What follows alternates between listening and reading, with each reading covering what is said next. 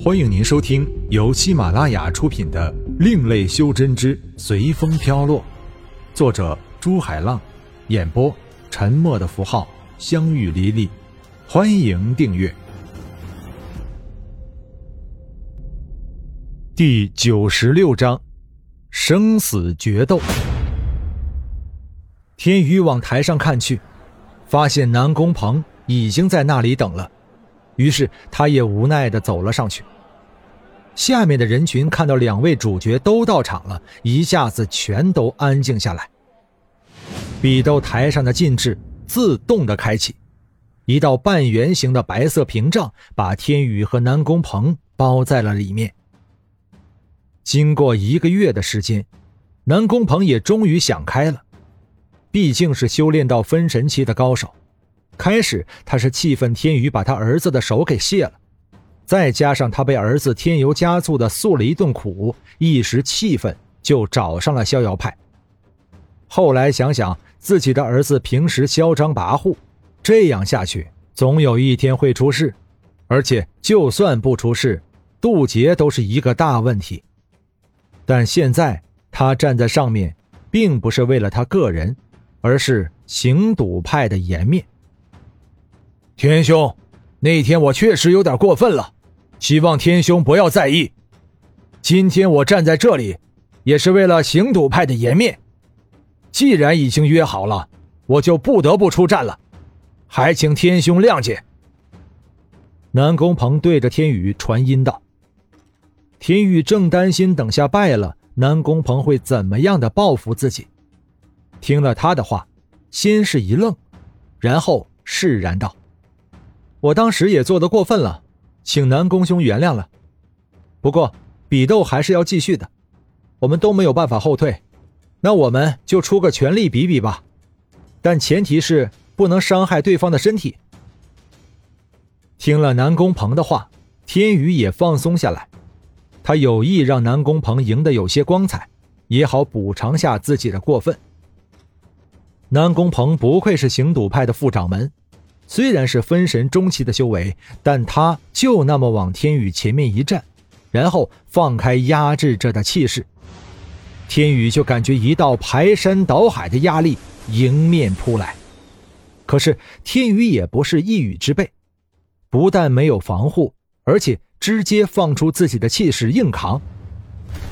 天宇是这样想的：既然准备让南宫赢了，就让他赢得精彩点儿。而且他也想看看火云星分神中期的修真到底厉害到什么程度。小心了！南宫鹏轻喝一声，拿出一个杯子状的法器抛向空中。随着南宫鹏真元的输入，杯子状的法器顿时颤动起来，然后不停的变大，再变大，在变大的途中，慢慢的。向空中升去。急！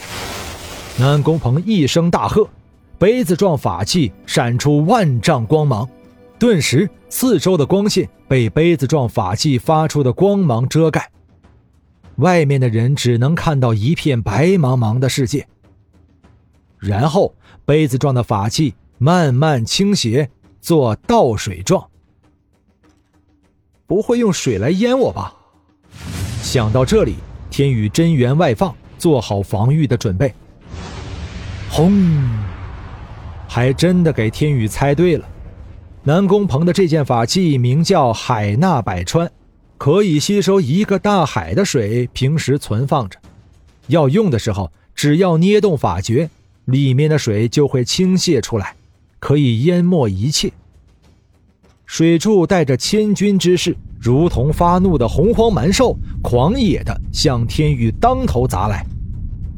本来就是准备看火云星修真者实力的天宇，当然不会去躲，站在那里硬扛着水柱。海纳百川里面的水好像没有尽头似的，一直倾泻着。南宫鹏也有意炫耀自己的实力，在打完法诀以后，他的手里又出现了一把扇子。扇子打开，天宇顿时发觉自己已经不在生死台上了，而是在一片茫茫的大海里。幻象攻击吗？天宇想着，更加不敢放松，不断的催动元婴，输送出更多的真元力。一点白光在天际亮起，然后越来越亮。白光也变得越来越大。随着白光的接近，天宇发现，原来白光就是南宫鹏刚才拿出的扇子。现在扇子起码有一座山般大小，扇面上用古老的水墨画着一幅海风恶浪图。天宇看到扇子后，突然心生警觉，但是天宇身上没有可以用的法器，无奈只能看着扇子光芒连闪，然后好像有个人在拿着扇柄摇动，扇子开始扇起风了。扇子一动，平静的海面上突然风云变色，一个个的波涛开始在海面出现。波涛互相碰撞，慢慢的，一个个几十米高的巨浪形成，并呼啸着向海中的天宇扑来。天宇看见巨浪扑来，硬接了两个巨浪后，顿时感觉真元有些不济了。于是就随手甩出一掌雾韵灵掌，以缓解下身上的压力。天宇和巨浪的中间，突然异常的平静下来。随后，一只也是几十米高的巨大手掌出现，并向巨浪扑去。轰！手掌拍中巨浪，发出了震耳欲聋的响声。巨浪一下就被大手掌拍散，碎成浪花，又重新回到海里。而大手掌好像根本没有什么变化，依然顺着原来的方向拍去。沿途刚形成的巨浪，无不是被手掌抚平。天宇不敢相信地看着自己的双手。这招是我用出来的吗？刚才他连续承受两个巨浪，就发觉巨浪里面带着非常大的能量，没想到自己的雾韵灵掌轻易就破了这么多的巨浪。既然雾韵灵掌非常有用，天宇也就在幻象里面练起了刚学会的雾韵灵掌。一时，大海里掌风呼啸，巨浪滔天，浪花飞溅。而天宇游弋在巨浪中间，左一掌，右一掌，好不尽兴。南宫鹏没有想到，天宇仅仅凭着一手精妙的掌法，没有穿战盔甲和用法宝，就破了自己的千重巨浪。他不知道，天宇是没有可以用的法器，而不是他不想用。天宇正在大海里打得起劲儿，突然幻象消失。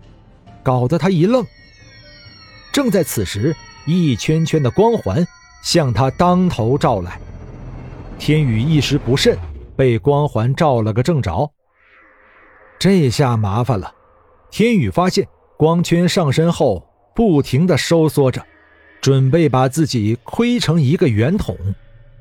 身上的外放真元和光环接触的地方不断闪着光芒。而天宇的真元却不能出光环一步，这么厉害！天宇想着，不愧是分神中期的高手，幻象刚消失，光环就当头照来。敢问修真界的高手有几个能反应过来？天宇一边挡着光环的压缩，一边想着破解的方法。南宫鹏不准备再给天宇翻身的机会，右手一挥。抛出一面针形的法器，针形法器一脱离南宫鹏的手，马上化成无数的飞针，排成直线向天宇的面门射来。这样的出针方法是比较有讲究的。首先，飞针排成一线，就可以集中力量攻击一点。然后，由于针比较小，而且能量比较集中，所以对一个点的攻击力度是非常大的。天宇看到飞针朝自己面门袭来，马上输出真元，集中在面门飞针攻击的地方，这样就形成了一个能量对耗的局面。而且天宇是直接用真元抵挡的，非常的吃亏，更不用说他才出窍中期的修为，和南宫鹏整整相差三个境界，高低马上分辨出来。真元已经快要枯竭，飞针却没有消失的迹象，而且身上的光环已经收缩到天宇的身体上了。天宇原来想出声认输的，但是却感到浑身发软，叫不出声来。眼前一黑，真元马上消散，而南宫鹏以为天宇肯定要出法宝的。他总不会就这样和自己进行生死决斗吧？何况开始他并不知道自己不会为难他，所以南宫鹏认为天宇还可以再打一会儿，而且自己也很长时间没有和人这样痛快动手了。所以，直到天宇真元消散的刹那，他才警觉，马上收回放出的光环和飞针。不过，他的动作还是慢了一点。两枚由能量构成的飞针直接没入了封魂面具里面，但并没有发生爆炸。